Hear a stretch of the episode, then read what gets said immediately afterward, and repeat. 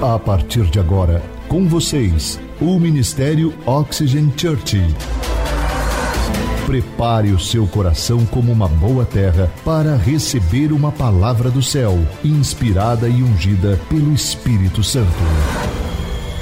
Experimente agora estar debaixo de uma atmosfera na presença do Espírito Santo de Deus. Você está pronto? Então prepare-se, porque a palavra chegou.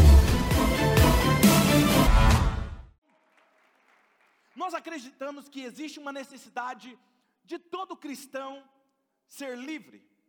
Ser livre. E nós, nessa série de mensagens chamada Sem Amarras, nós estamos tratando alguns assuntos específicos, como nós lidamos com essa batalha espiritual, como nós lidamos com os demônios, coisas espirituais, porque se Jesus lidou com eles, nós também precisamos aprender a lidar com eles. E Jesus disse: se o filho libertar, verdadeiramente vocês serão livres. Essa é a palavra de Jesus. Por isso, o título da mensagem de hoje será Permissão Concedida, parte 1. Diga comigo, permissão concedida. Eu acredito que muitos de vocês hoje vão estar assim, vão ser surpreendidos com essa mensagem, vocês que estão online nesse momento e vocês que estão aqui presencial. Porque eu acredito que vai quebrar alguns paradigmas acerca de algumas coisas que nós entendemos de forma errada na palavra de Deus. E interessante que esse essa mensagem, ela não só veio para quebrar paradigmas, mas ela também veio para abrir os seus olhos e mostrar que nós, muitas vezes, sem sabermos, nós abrimos uma porta para espíritos demoníacos ter acesso e travar a nossa vida. E por isso nós não vivemos o melhor de Deus, nós não entendemos o porquê. São aqueles, aquelas coisas que se repetem na nossa vida, quando vira e mexe, acontece novamente, e você não sabe porquê, porque você acredita que você vai ver algo melhor, mas quando você está prestes a viver, algo vem e rouba aquilo de você. Então, eu quero ler um texto com vocês que está em Romanos capítulo 8, versículo 14 ao 16. Você pode abrir o seu aplicativo na melhor versão que você gosta, ok, da Bíblia, ou acompanhar comigo na projeção. Que diz assim: Pois aqueles que são guiados pelo Espírito de Deus são. Eu quero que vocês me ajudem a pregar hoje, ok? Então são filhos de Deus, porque o Espírito que vocês receberam de Deus não torna vocês escravos, e não faz que vocês tenham. Olha que interessante isso. Pelo contrário, o Espírito torna vocês filhos de Deus. E pelo poder do Espírito, nós dizemos com fervor a Deus: Pai, meu Pai. O Espírito de Deus se une com o nosso espírito para afirmar, diga comigo assim: afirmar, que somos filhos de Deus. Sabe, será que nós como cristãos, como crendo na palavra de Deus, nós é possível que nós venhamos a dar permissão para que Satanás venha e tente ou nos torne escravos em alguma área da nossa vida? Deus, será que Deus, ele permite que Satanás nos leve à escravidão em uma dessas áreas? São algumas perguntas que eu quero refletir com vocês. Então, primeiro, nós temos aprendido que Satanás, Jesus disse que ele é um ladrão. Ele é um ladrão. Jesus disse que ele sempre busca entrar em alguma porta, uma abertura, uma janela que nós não estamos de olho. João capítulo 10, versículo 1 diz: Eu lhes asseguro que aquele que não entra no aprisco das ovelhas pela porta, mas sobe por outro lugar ele é ladrão e assaltante. E hoje eu quero partilhar com vocês o que eu tenho aprendido aos pés do Espírito Santo. O meu desejo é que ao final dessa mensagem você se sinta tão encorajado como eu me senti quando Deus me ensinou sobre isso. Por exemplo, quem aqui já ouviu a expressão, me ajude, ok? Quem aqui já ouviu a expressão, tadinho de fulano, né? Você viu, o rapaz está sofrendo igual Jó. Já ouviu essa expressão? Isso, seja sincero. Quem aqui também já ouviu a expressão? Ah, meu Deus do céu, tem que ter paciência de Jó. Já ouviu? Quando a gente tem essa compreensão, essas frases, quando alguém cita a palavra do nome de Jó, ou nós começamos a ler o texto de Jó, nós já temos um resultado em mente do que irá acontecer. Por isso que nós temos essas expressões na nossa cultura que afirmam: poxa, se Fulano está sofrendo muito, é porque ele está sofrendo como Jó. Se eu tenho muita paciência, porque eu tenho paciência de Jó. Então nós temos algum um preconceito formado sobre a história de Jó. E isso é aquilo que nós chamamos de que o cérebro chama, nós, o nosso cérebro faz uma leitura automática. Não está lá, mas você lê, o seu cérebro lê aquilo. Por exemplo, a palavra fé. Quando você olha, por exemplo, uma imagem que tem o F e somente um acento, ele não tem a letra E. Você lê o quê? Fé. O E não está lá, mas você entende que é fé. O seu cérebro já tem um preconceito formado do que é a palavra fé. Isso se chama leitura automática, ok? E hoje eu quero quebrar alguns paradigmas e alguns preconceitos formados sobre a história de Jó. Então não fique chateado se você fala, puxa vida, pastor, eu tinha Jó na mais alta estima, ele era o cara para mim, ele era um exemplo de paciência. E eu quero mostrar para você nessa mensagem e na próxima, depois do aniversário, que ele no mínimo abriu, no mínimo abriu três portas para Satanás. Então nós vamos conversar sobre isso. Por que, que Jó sofreu tanto? A pergunta é: você está pronto para quebrar paradigmas? Quem que está pronto? Muito bom. A nossa igreja é incrível, né? Elas, eles gostam de aprender. Isso é incrível. Então vamos lá, juntamente comigo, vamos lá em Jó, capítulo 1, versículo 1 ao 3. Diz assim: Na terra de Uz morava um homem chamado Jó. Ele era bom, diga comigo, bom, diga bem forte, bom e honesto. Ah, olha isso, o texto continua. Ele temia a Deus. Era um cara super espiritual. Ele temia Deus e ele procurava não fazer nada que era errado, que fosse errado. Aí ele começa a dar o parecer: Jó era um homem que gostava de ter filhos. Jó tinha sete filhos e três filhas. Imagina, dez. E ele era dono de sete mil ovelhas. Imagina sete mil carros. Hã? Sete mil carros. Não tinha qualquer um, não. Era só os melhores. Ele tinha três mil camelos. Ele tinha uma frota de outros carros que eram os melhores. Na verdade, eram os SUV e tal, as caminhonetes, que eram mais importados. Três mil. Ele não podia ter cinco. Era três mil. Ele tinha mil bois, era um fazendeiro, 500 jumentas. E ele tinha também um grande número de escravos. Enfim, Jó era o homem, o que, gente? Mais rico de todo o Oriente.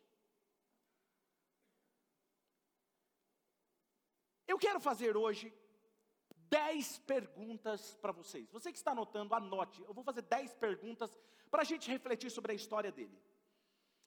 A primeira pergunta que eu quero fazer é o seguinte: qual foi a causa de toda a desgraça que aconteceu na vida de Jó? Qual foi a causa? Será que Deus iria deixar Satanás em uma disputa com Deus? Porque o texto vai dizer, tá, mas também, olha o que você fez com Jó. Jó prospera, Jó vai na igreja, vai na oxigênio, hã? porque também o Senhor cercou ele de proteção, ele tem o do bom e do melhor, ele tem tudo o que ele quer, ele estala os dedos e algo acontece. Até eu seria temente a Deus. E aí Deus fala para ele: como assim? Você, além de você estar vendo o meu servo Jó que é temente a mim, vai lá então, toca em tudo que ele tem só não toca na sua vida. Será que Deus, você está firme aqui na igreja, e um dia lá ele está batendo um papo com Satanás, e ele olha assim e fala assim: é, Você viu como meu, meu filho lá é firme e forte?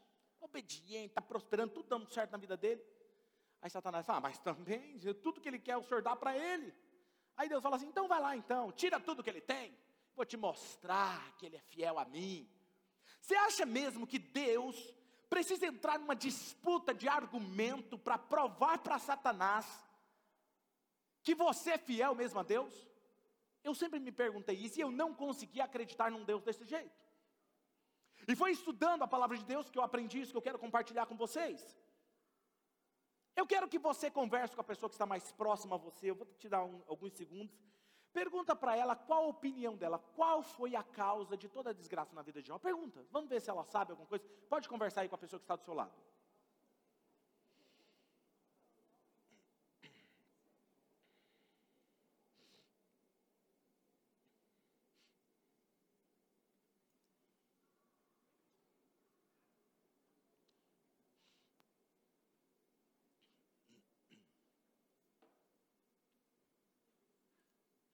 Muito bom, né? Tem umas pessoas que conversam, outros não são obedientes, ficam olhando para mim. Eu vou pregar com uma, uma, uma, uma das brechas é a desobediência, viu? Brincadeira.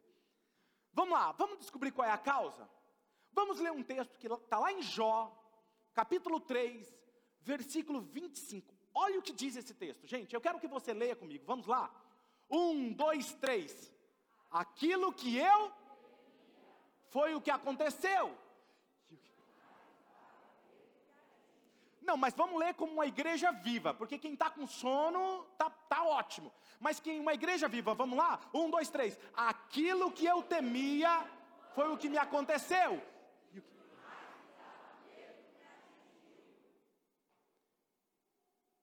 A pergunta é, segunda pergunta, qual foi então a causa de todo o mal que lhe aconteceu? Jó capítulo 1, versículo 4 e o versículo 5, olha isso. Continuando a história. Porque eles tinham muito dinheiro, eles gostavam de fazer o quê? Um churrasco. Hã? Quem que não gosta de um churrasco? Hã? Uma galinhada no domingo, talvez era um domingo, saíram da oxigênio, vamos fazer um churrasco, vamos lá, estamos uns amigos. Olha o que o texto diz: seus filhos costumavam, era de costume, dar banquetes em sua casa, um de cada vez e convidavam suas três irmãs para comerem beberem com eles. E terminado o período de banquetes, Jó mandava chamá-los e fazia com que eles se purificassem. De madrugada, não bastava eles se purificarem, de madrugada, Jó, ele oferecia um, solo, um holocausto em favor a cada um deles. Pois pensava, o que, que ele pensava, gente? Olha o que ele pensava. Tal Talvez, diga comigo, talvez. Quando você fala talvez, isso quer dizer que você não tem certeza, sim ou não? Talvez, olha o que o texto diz: talvez os meus filhos tenham lá no íntimo, na casinha do cachorro, lá no fundinho, no íntimo, eles tenham pecado e amaldiçoado a Deus. Agora, olha isso. Essa era a prática essa era a prática constante de Jó. Terceira pergunta: por que, que Jó oferecia holocaustos continuamente e purificava os seus filhos? Porque os filhos dele pecaram, pastor. O que o texto diz sobre isso é o seguinte: versículo 5: quando terminava a rodada de banquetes, Jó se levantava e ele pensava que talvez eles tenham cometido pecado. Não quer dizer que eles pecavam. Jó por medo, oferecia holocaustos, purificava. Preste atenção, eles faziam algo que aparentemente todo mundo olhava e falava assim: Uau, que incrível, não? Um homem espiritual, merece ser o pastor auxiliar do pastor Claudinei, porque é incrível. Ele oferece holocausto, ele nem deixa o cara pecar. Vai que pecou, porque ele teme ao Senhor. Jó oferecia holocaustos a Deus continuamente purificava os seus filhos por medo. E por que medo? Porque eles, ele não queria que eles sofressem exatamente o castigo de Deus. Porque ele pensava, se eles pecaram, eles sofrerão consequências, eles serão castigados pelo pecado, e para eles não serem castigados, por medo de eles serem castigados, eu vou antecipar, vou fazer algo a Deus para protegê-los. Quem está me entendendo? Escute agora.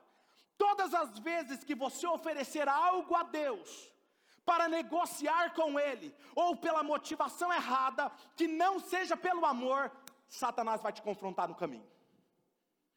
Talvez o fato de você, não, mas eu estou indo na igreja, eu sou dizimista, não, eu estou fazendo tudo certinho, mas se a sua motivação não é por amor, mas é para se autoproteger, Satanás vai te encontrar no meio do caminho.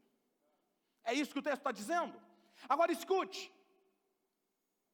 o nosso motivo de culto a Deus, as nossas ofertas, o nosso sacrifício, seja lá o que for, o, o, fato de você ser um voluntário, o fato de você ser um dizimista, o fato de você servir, tudo que nós fazemos para Deus, a nossa motivação deve ser por amor. Reconheço, não faço para receber algo em troca, eu não faço para me proteger, porque você ora, eu não oro para Deus me abençoar, porque eu já sou abençoado.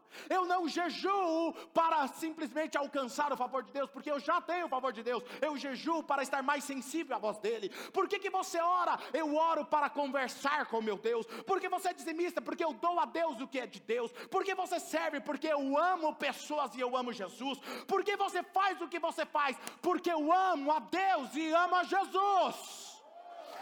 Eu já tenho tudo o que eu preciso. Agora escute. Jó, capítulo. Jó não, João capítulo 3, versículo 16, por que, que eu digo isso? Porque a primeira atitude de Deus, quando foi fazer algo por nós, não foi querendo algo em troca, foi por amor. João 3,16 diz o que? Todo mundo sabe esse texto, vamos lá? Porque Deus amou o mundo de tal maneira que deu o seu único filho. Não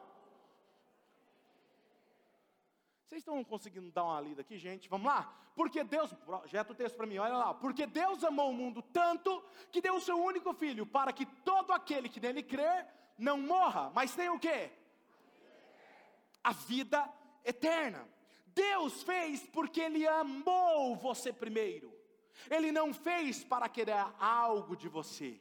Ele fez por amor. As nossas atitudes devem ser, escuta isso, as nossas atitudes devem ser resposta do nosso amor a Deus e não por barganha ou para chamar a atenção de Deus. E Jó, ele estava o quê? Tentando pegar a proteção de Deus. É aquele tipo de gente que ele está dentro da igreja, mas ele fala: se eu não fizer isso, Deus não vai fazer por mim. Deus já fez, você não está entendendo. Entende? Agora vamos lá. Hoje e, e, na próxima mensagem, depois do aniversário, eu quero mostrar numa sequência, e eu vou falar das outras duas portas que Jó abriu para o inimigo fazer o que fez na vida dele. Agora veja, Jó, ele deu uma legalidade para Satanás. Ele abriu uma porta, uma janela espiritual, pois o medo, o medo como fobia, o medo como fobia, ele é uma legalidade para que Satanás entre e acesse a sua vida e destrua a sua vida. Porque ele é ladrão. O ladrão vem, se não parar, matar, roubar e destruir. Então veja, o medo, vamos definir o medo. O medo, a definição dele é uma emoção desagradável. É uma emoção desagradável causada por uma crença de que alguém ou algo vai me prejudicar ou causar alguma dor. Ok? Isso é um medo, isso é a emoção do medo. Aí talvez você me pergunte, mas pastor, isso quer dizer que eu nunca posso ter medo? Será que eu nunca posso mais ter medo? Porque todo mundo tem medo. Eu sei que tem gente que está me ouvindo agora, eu não tenho medo, eu encaro qualquer coisa. Não, você tem medo. Porque o medo, ele foi colocado dentro do ser humano. É natural você ter medo, ok? O medo te protege do perigo, o medo libera adrenalina para você fugir de algo, de um cachorro que está vindo à sua direção, que tenha Lu no nome. Entenderam? O medo, ele libera adrenalina para proteção sua. Agora veja, o medo então faz parte do ser humano. Faz a criança não tocar em uma panela quente. O medo. Então, o medo em si ele não é algo ruim, ele é uma emoção colocada dentro do ser humano. O medo te protege, e aqui é uma coisa, é uma, quando, quando é que ele te protege? Quando ele é uma chave de ignição para você agir, para te tirar do lugar. Pessoas fazem algo incrível quando elas estão sob pressão e medo. Por exemplo, uma mãe é capaz de levantar um veículo do chão, sob pressão e medo, para salvar o seu filho. Então, espera aí, é uma emoção. Aí você fala, mas pastor, quando é que o medo é uma legalidade? Olha o que Deus me ensinou. Quarta pergunta: quando que uma criança, quando uma criança tem medo, como é que ela reage? Uma criança. Pensa um instante. Medo do escuro, medo de ficar só, eu já contei isso aqui para vocês, uma vez a Radassa era muito pequenininha, eu acho que ela tinha uns 3, 4 anos, estava chegando à faculdade, nós morávamos junto com os outros seminaristas, e eu cheguei e ela estava chorando muito, isso era 10 e meia da noite, 11 horas, e ela veio correndo e pulou no meu colo, me abraçou chorando em prantos, eu falei, filho, o que está acontecendo? E aí ela falou assim, papai, ele disse que tem uma coruja ali que come os olhos das crianças naquela casinha. Pensa na vontade, o menino tinha um cabelo comprido. Pensa na vontade que eu fiquei de pegar aqui pelo canto assim e falar: vem cá, vem. Que eu vou te mostrar o que é que tem coruja aqui agora. Levei ela lá, mostrei a casinha para ela, acendi a luz. Falei: filha, não tem nada aqui. Uma criança, quando ela tem medo, ela corre para os braços do pai. Com certeza ela pede no mínimo para ficar perto do pai, porque o medo da criança gera dependência do pai. Diga comigo, o medo da criança gera dependência. Agora a quinta pergunta: como que um adulto reage ao medo? Uma pessoa adulta, se a cidade é violenta, se ele está ouvindo algum índice de violência aumentando, se está tendo assalto, ladrões, perigo, ele procura os seus pais? Não, o que, que ele faz? Coloca alarme, blinda o carro, coloca câmeras, coloca cerca, não é? ele faz algo para se proteger. O adulto, o independente, ele gera, o medo nele gera independência. Ele coloca algo, ele faz algo para se proteger. O medo do adulto leva ele à independência, pois ele não age mais como uma criança, porque ele já tem uma vida independente. Ou seja, o medo do adulto gera independência do pai. O problema é que quando o medo se torna uma fobia, Fobia. Fobia de quarto fechado. Fobia de ficar sem o celular. Tem gente que tem essa fobia. Nós vamos libertar isso aqui, viu? Tem uns que não conseguem. Faz um teste, pega o celular, fala, filho, deixa ali. Cara, é mais forte que a pessoa. Ela está falando, ela fica olhando assim para o celular. Se vibra então, já quer saber o que está acontecendo. Quem aqui tem essa fobia? Levanta a mão. Olha ali, ó, teve um corajoso, tá vendo, filho? Por causa disso você pode ser liberto disso, entendeu? Porque quem esconde continua do mesmo jeito. Eu gosto dessa igreja que é autêntica, né, cara? Ela fala sempre a verdade. Então veja, sexta pergunta que eu quero fazer para vocês. Por que que Jó oferecia holocaustos e purificava os seus filhos? Por medo e não por amor. Por medo. Ele fazia algo acreditando que aquilo que ele estava fazendo iria proteger a sua família. Eu faço e eu estarei protegido. Eu dou o dízimo e eu serei protegido. Eu vou na igreja todos os domingos, eu estou protegido. Qual é o problema disso? Quando acontece algo em sua vida que você não espera, você culpa quem? Deus, porque Deus não te protegeu. Percebe? Porque você tem a mentalidade, e aqui eu digo de muitos cristãos de anos de cristianismo, que eles entenderam que ele faz algo para receber algo em troca. Ok? Quantas vezes eu e você tomamos decisões sozinhos, sem mesmo perguntar para Deus, o nosso Pai, e depois nós queremos a sua proteção? Queremos ser independentes, enquanto Deus quer que nós sejamos dependentes dEle, ok? Por amor, Ele quer andar do nosso lado, ele quer orientar você em cada passo da sua vida. O problema é que a independência nos traz um preço caro, como trouxe para a vida de Jó.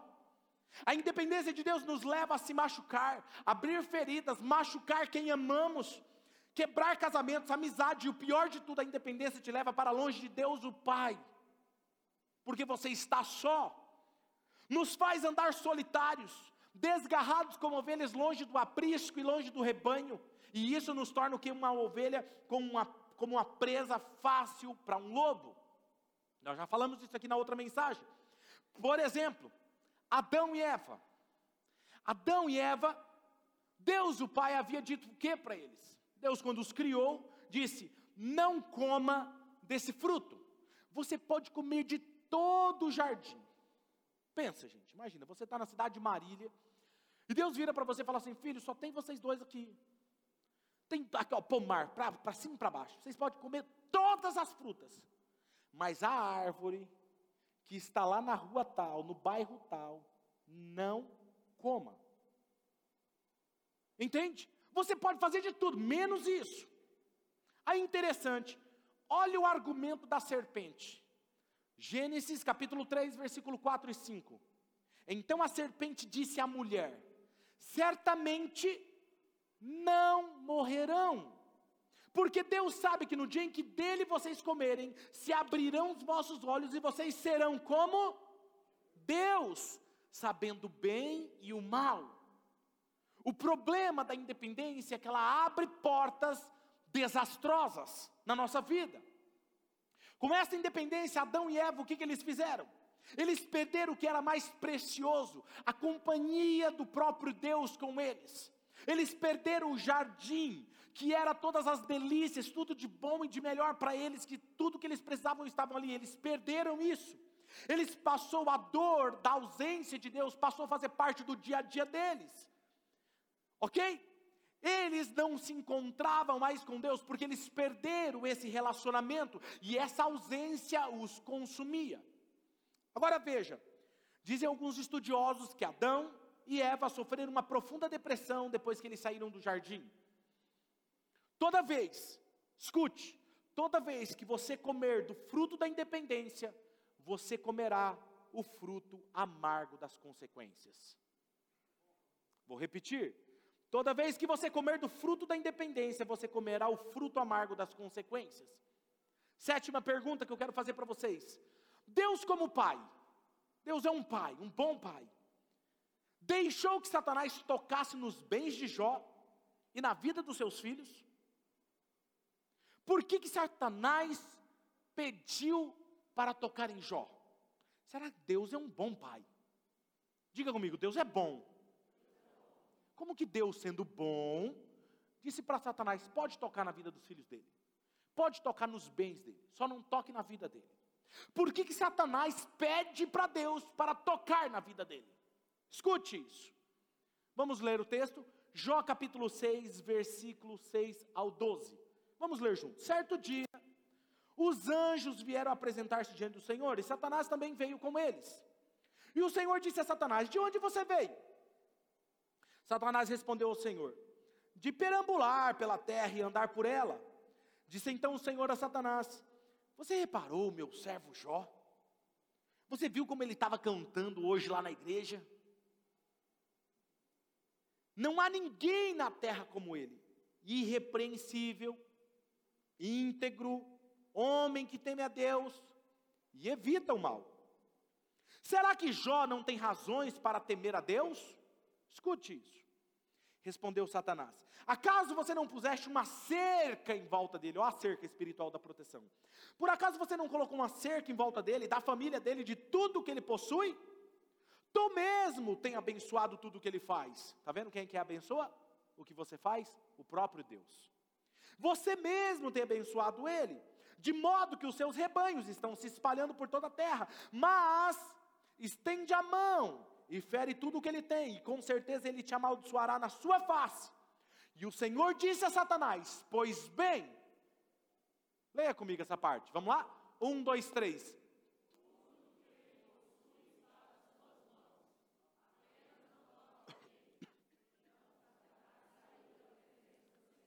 Gente tem dificuldade até de ler Satanás na Bíblia, né? Você viu? Já, já, já, já. Se você tem autoridade, amém? Se ele quiser se escapar para o seu lado, você faz o quê? Sai para lá. Escuta, olha que interessante. Eu não entendia isso até que eu olhei para esse texto. O texto não está dizendo que Deus falou, então tá bom, nós estamos aqui numa disputa, nós dois, eu vou pegar aqui então os bens de Jó, Tó, vai lá e destrói. Pega os filhos dele e toca sobre eles. É isso que o texto está dizendo? O texto está dizendo o quê? Projeta o texto novamente para mim. Olha o que diz esse texto, a parte final. Pois bem, vamos lá ler de novo, vamos lá, um, dois, três. Pois bem, tudo o que ele possui está onde? Escuta, já estava na mão do inimigo. E por que então que Satanás queria tocar na vida dele? Escute isso, oitava pergunta: onde estavam os bens de tudo que Jó possuía? Nas mãos dele. Deus não estava entregando tudo de Jó nas mãos de Satanás, ele não precisava fazer isso, porque nós já entregamos na mão do inimigo toda vez que nós somos independentes de Deus. Todas as vezes que você tem uma atitude independente de Deus, você está pegando o que é seu, seus bens, sua família, e está permitindo que o inimigo tenha acesso. Agora o detalhe: só que mesmo Satanás tendo a legalidade, ele precisa pedir permissão a Deus. O problema de Jó não estava no que ele estava fazendo ou deixando de fazer, não era externo o problema, o problema de Jó era interno. E muitas vezes nós achamos que por fazer, fazer, fazer, isso nos protege, enquanto na verdade a verdadeira e pior mentira está dentro de nós. O medo.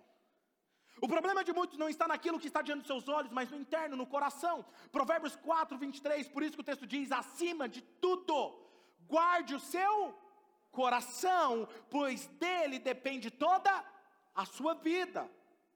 Mas para te ajudar, o que, que nós precisamos entender? 2 Timóteo capítulo 1, versículo 7. Pois Deus não nos deu o espírito de covardia, mas de poder, de amor e de equilíbrio. Primeiro, gente, primeira coisa, primeira coisa que você precisa entender: o medo é um espírito. Ele não nos deu o espírito de medo, mas de amor, de domínio próprio. A palavra espírito deilia, que significa medo. Quando você se deixar dominar por esse espírito do medo, você diz: Eu confio em Deus, mas eu tomei assim com esse negócio do Covid-19. Minha garganta começa a raspar, eu já fico com medo de ser Covid. Não, eu confio em Deus, mas eu não sei como vai a economia. O espírito do medo começa a querer te dominar. Deus não nos deu espírito de medo, mas espírito de equilíbrio, de domínio próprio. Diga comigo assim: domínio próprio.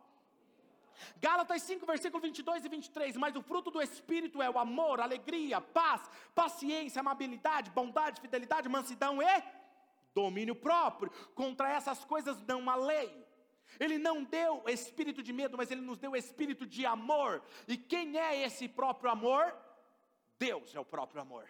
Deus é o próprio amor. Esse Espírito que Deus nos deu é o Espírito Santo. 1 João capítulo 4, versículo 18: No amor não há medo. É isso que o texto está dizendo. Pelo contrário, o perfeito amor faz o que com medo? Três pessoas, o resto foi tudo embora. O perfeito amor lança fora todo medo. Sabe o que essa palavra lançar fora? Equibalo. Que é o quê? Isso aqui, ó. Lança fora todo medo. Quem está me entendendo? Sabe por que você ainda está com medo? O medo que eu estou falando no sentido de fobia, porque o perfeito amor não está aperfeiçoado dentro de você. Mas quando você começa a andar com Ele, o perfeito amor começa a te preencher por dentro, é automaticamente ele começa a sair, ele começa a ir para fora. Por quê? E aí você começa a ficar uma pessoa mais ousada. Você já percebeu que quando você começa a orar, você não está bem, e às vezes você coloca uma música no seu carro, ou lá no seu quarto, e você começa a orar. De repente, cara, você vira o super-homem, a super-mulher, não é verdade? Mas sabe o que é isso? O verdadeiro amor lança fora todo medo. O que, que o texto diz? O medo, olha, olha esse outro texto, gente. Não há, no amor não há medo, pelo contrário, o perfeito amor expulsa o medo. Vamos continuar lendo o texto? Porque o medo.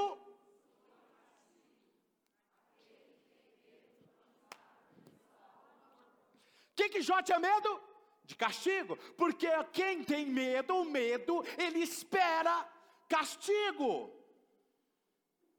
Agora perceba: o medo pode ser controlado, o medo pode ser dominado, porque o medo está na nossa mente. Agora vem comigo que você vai se levantar dessa cadeira. Era só uma introdução. O medo está na sua mente, e como ele está na mente, ele pode ser controlado. O oposto do medo é a sua fé. Aí você vai falar, mas pastor, a fé não está na minha mente? Não, a sua fé está no seu espírito. Por isso que se, se tivesse na sua mente, quem tinha um QI avançado, como muitos de vocês aqui, teria uma fé maior que a minha. Mas por que, que Deus disse? Ele deu uma boa medida de fé para cada um. Porque não está no seu QI, está dentro do seu espírito. E o que está no seu espírito pode controlar o que está na sua mente. Se o medo está tentando te aprisionar, eu quero te dizer: Deus colocou uma boa medida de fé dentro de você para você controlar o medo. Ele vai te fazer avançar. Uh! A fé está no nosso coração, no nosso espírito, e isso é fé. Essa fé pode dominar o medo. Agora, nona pergunta: por que, que Deus te deu esse espírito? Romanos 8, versículo 14 ao 16. Pois aqueles que são guiados pelo Espírito de Deus são. Porque o Espírito que vocês receberam de Deus não torna vocês escravos e não faz com que tenham medo. Pelo contrário, o Espírito torna vocês o quê? Filhos de Deus, pelo poder do Espírito, dizemos com fervor a Deus, Pai, meu Pai. O Espírito de Deus se une com o nosso Espírito para afirmar vaticinar, sublinhar, enfatizar, cravar, gravar. Você é filho de Deus. Agora eu não consigo imaginar, o próprio Deus pegou o chefe deles, o dia que ele lá quis levantar lá no céu e fazer uma graça, Deus fez assim com ele: desce, você é filho dele, você vai ter medo dele? Agora escute isso aqui. Por que, que Ele nos faz sermos filhos? Filhos dependentes do Pai, filhos que não possuem o medo, que não leva para longe do Pai. Ou seja, esse Espírito que Deus colocou dentro de mim, dentro de você, ele gera uma convicção em nosso espírito de que somos filhos e que, como filhos, não estamos só. E se somos filhos, nós podemos ter domínio sobre o medo. Gálatas, capítulo de número 4, versículo 5 ao 7, a fim de redimir o que estavam sob a lei, para que recebêssemos a adoção de filhos, e porque vocês são filhos, Deus enviou o Espírito do seu Filho aos seus corações, a qual clama Abba Pai, assim você já não é mais escravo, mas filho, e por ser filho, Deus também o tornou.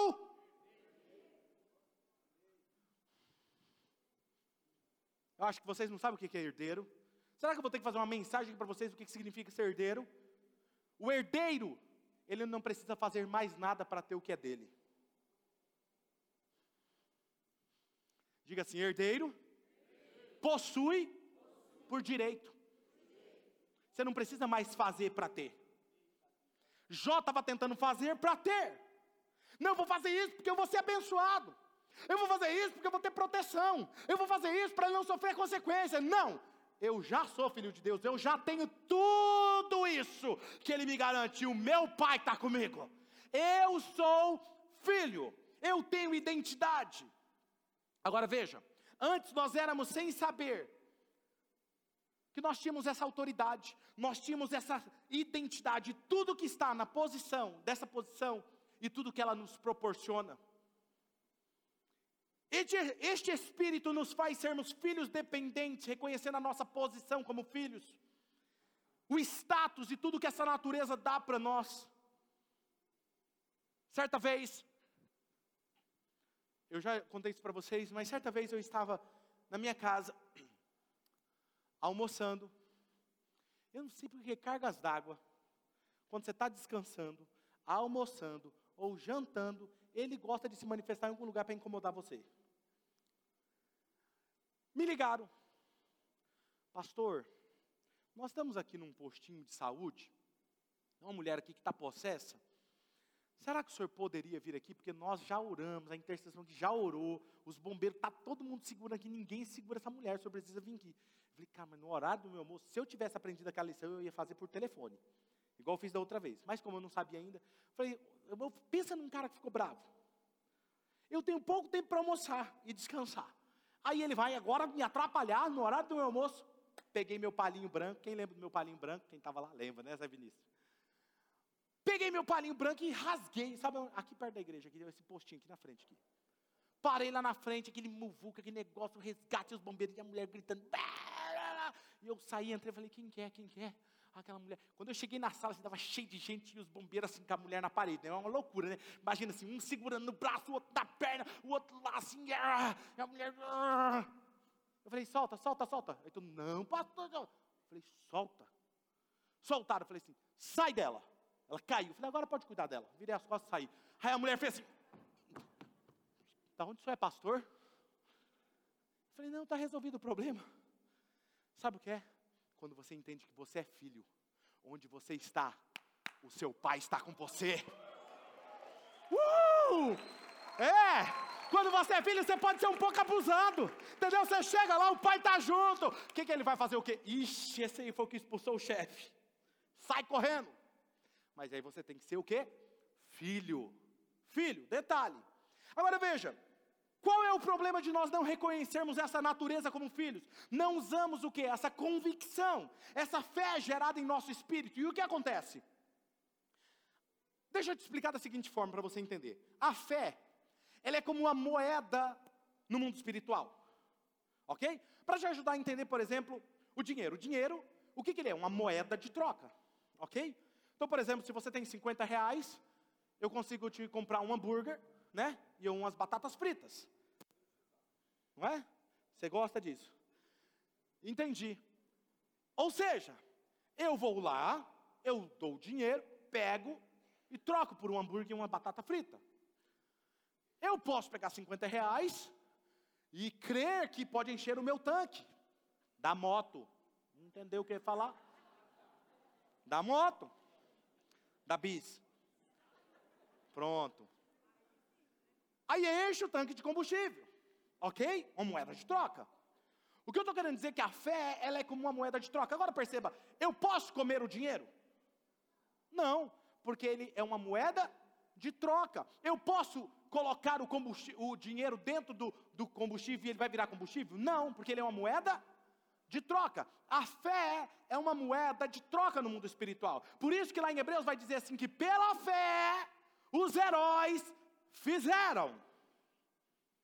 Pela fé, Abraão fez isso. Pela fé, todo o universo foi criado. Pela fé, José alcançou isso. Pela fé, Fulano alcançou isso. Pela fé, os heróis. Escute o que eu estou te falando. Deus te deu a fé. Por que, que você não realiza? Porque você não usa ela. Você não tem essa convicção. Agora perceba.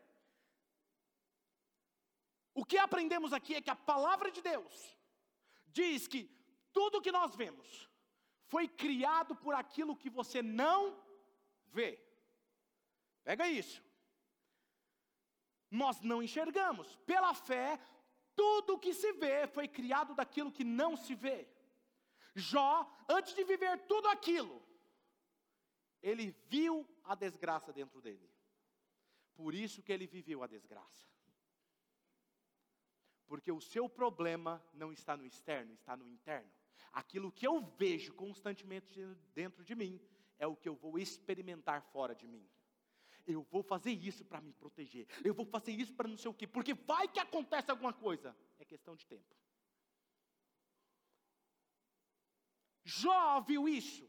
Jó foi guiado pelo medo. O que eu aprendo é que antes de eu ser curado no corpo, eu sou curado no espírito. Antes de eu ser próspero, antes de eu ver na minha carteira o dinheiro na conta bancária, eu preciso ser próspero no meu espírito. Porque como eu me vejo, assim eu sou. Quem está me entendendo? Antes de você ser médica, ser médico, você tem que ser médico dentro de você. E as pessoas vão te chamar de médico e reconhecer você com um diploma, porque você já é aquilo que eles estão vendo. Primeira vez que eu aprendi esse princípio, Eu era uma pessoa, um voluntário na igreja, e eu estava andando na rua e passou uma criança, e já estavam já uns um, 50 metros longe de mim, e ela voltou para trás, voltou e falou assim: Oi, pastor! Falei, pastor? Olhei, não tinha ninguém. Falei, eu? É, tudo bem. Falei, pastor, eu. Deus falou assim: eles já estão reconhecendo aquilo que eu fiz dentro de você. Nunca busque alguma coisa de fora sem antes você ser dentro. O problema de muitos de vocês é que vocês estão buscando fazer as coisas acontecer aqui fora, enquanto aqui dentro você não acredita e você não se enxerga assim. Só isso já valeu a de hoje. Fala a verdade, gente, eu estou pregando bem. Eu acho que daqui uns 10 anos eu vou ficar um pastor melhor. Sabe, tudo que é tangível na sua casa não começou do lado de fora. A poltrona lá na sua casa, sabe aquela poltrona? Madeira, parafuso, tecido, almofada. Não começou lá. Começou onde? Na ideia. Tudo que você vê tangível começou no intangível. A primeira coisa que fica clara é que antes de existir na nossa realidade, precisa existir na mente precisa existir dentro de você. Então o que eu preciso que você entenda é que antes de que aconteça algo na sua vida, já aconteceu dentro de você. Se você enxerga a sua empresa sendo um sucesso, se você, empre... você enxerga já o que vai acontecer, é questão de tempo. Pastor, mas eu não sei como vai acontecer. Você não precisa saber o caminho. Sabe por quê? E nunca vai saber, porque a palavra de Deus diz assim: os meus caminhos são mais altos do que os seus caminhos, os meus pensamentos maiores que os seus pensamentos. Deixa na mão de Deus. Eu confio e deixa Deus acontecer. Deixa Deus fazer. Antes de você ser médico, você precisa ser médico dentro de você, ok? Antes de você ver aqui fora, você precisa se ver aqui dentro. Estou caminhando para o final, escute isso. Meu filho, eu tenho uma filha, 19 anos, e um filho de 12. Mas a minha filha e o meu filho Embora minha filha já tenha muitas responsabilidades financeiras com a própria vida dela, porque eu aprendi, eu falei, no dia que você fizer 18, muita coisa eu vou te sustentar no básico, o resto é você que cuida. Como assim, pai? Pois é, você dá seus pulos. Tem que aprender a ser filho, gerar os nossos filhos responsáveis pela vida. Mas embora ela tenha 19 anos, e meu filho 12, eles sabem de uma coisa, eles não estão preocupados com a bolsa de valores. Eles não estão preocupados com a crise. Eles não estão preocupados com nada, porque eles sabem que tem um pai. Se acontecer qualquer coisa, o pai vai suprir, o pai vai cuidar, o meu pai me protege. Não, não, se tiver um problema, não, meu pai vai me proteger. Percebe? Eles não têm problema com isso. Porque eles têm um pai e eles sabem que o pai nunca deixará eles na mão, nunca os deixará desprotegido. E agora eu quero ler um texto com vocês. Mateus capítulo 6, versículo 25 ao 33. Um texto conhecido. Portanto, eu lhes digo, o próprio Jesus dizendo: Não se preocupem com as suas próprias vidas. Quanto ao que vocês irão comer ou beber, nem com os seus próprios corpos, quanto ao que vestir, não é a vida de vocês mais importante do que a comida? E o corpo mais importante do que a roupa? Observem as aves dos céus, eles não semeiam, nem colhem, nem armazenam em celeiros, contudo, o Pai Celestial os alimenta. Não tem vocês muito mais valor do que elas? Quem de vocês podem, ainda que se preocupe, acrescentar uma hora que seja a sua vida? Por que vocês se preocupam com roupas? Vejam como crescem os lírios do campo, eles não trabalham nem tecem, contudo eu lhes digo que nem Salomão, em todo o seu esplendor, vestiu-se como um deles. Se Deus veste assim a erva do campo, que hoje existe, amanhã é lançada ao fogo, não vestirá muito mais a vocês, homens de pequena fé. Portanto, não se preocupem, dizendo que vamos comer, ou que vamos beber, ou que vamos vestir, pois quem vive assim são os pagãos, que correm atrás dessas coisas, mas o Pai Celestial sabe o que vocês precisam delas. Então o que, que eu faço, Deus? Busquem, pois, em primeiro lugar, o reino de Deus e a sua justiça. Todas essas coisas, provisão, proteção, serão acrescentadas. O que o texto está dizendo é o seguinte: busque primeiro o reino de Deus. O que, que é o reino? O reino é governo, o reino é domínio. O que ele está querendo dizer é o seguinte: busque que Deus governe a sua vida, e se Ele governar a sua vida, Ele governa o seu medo. Se Ele governa e domina a sua vida, o medo não tem vez, porque está aperfeiçoado no amor. E se você está aperfeiçoado no amor, o verdadeiro amor lança fora o medo, porque Deus é amor. E quando você for governado pelo céu, tudo que te aflige, toda fobia, toda porta que está aberta, aberta, brecha, será fechada, e todas essas coisas serão acrescentadas. A abundância, todos os recursos emocionais, espirituais e materiais serão liberados para você por direito, porque você é filho, e quem é filho é herdeiro.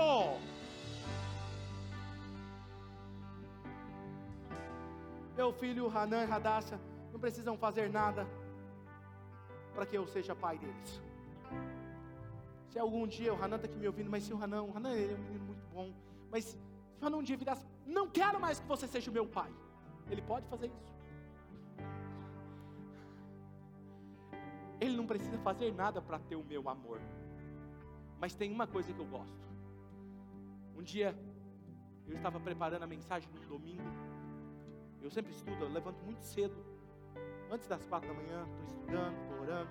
E às vezes ele levanta muito cedo, ele levanta umas seis horas ou antes das seis. E ele foi lá e eu estava assim, eu tomei um susto, porque, não sei se ele lembra disso. Ele veio e me abraçou, me deu um cheiro, me deu um beijo. Falou, pai, eu te amo. Rapaz, aquilo encheu meu coração. Sabe quando você levanta mais cedo? E você senta no seu sofá?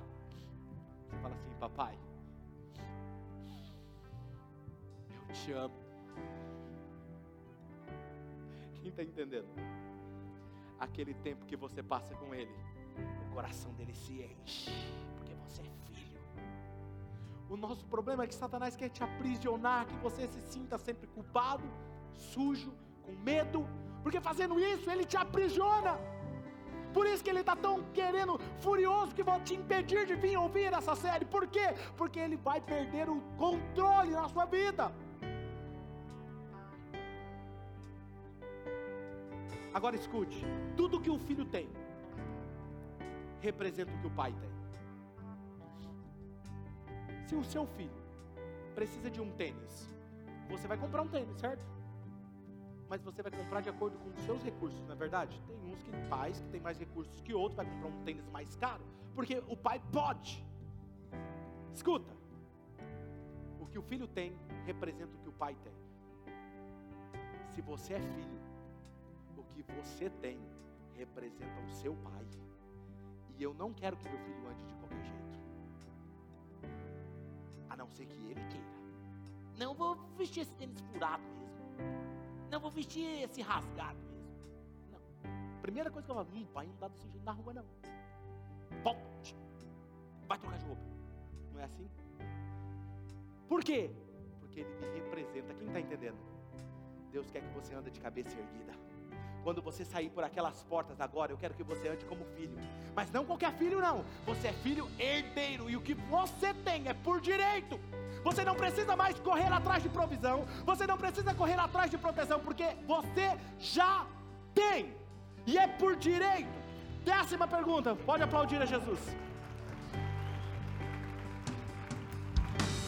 Você ainda acha que Deus não tem o suficiente?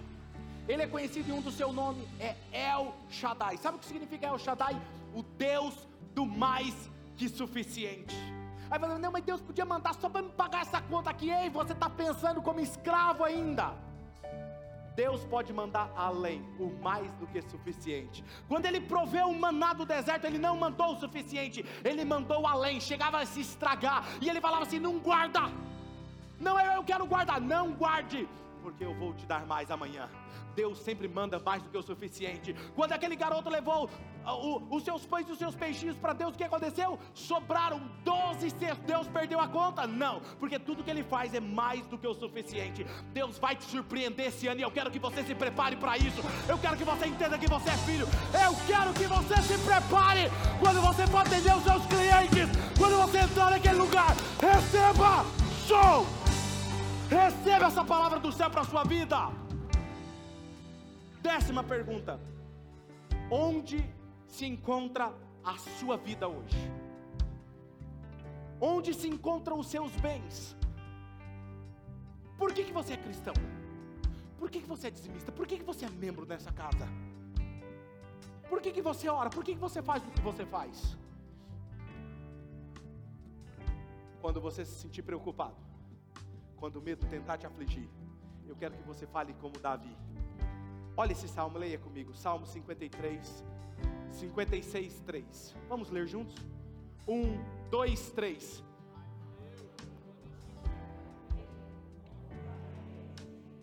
Vamos ler novamente, vamos lá? 1, 2, 3.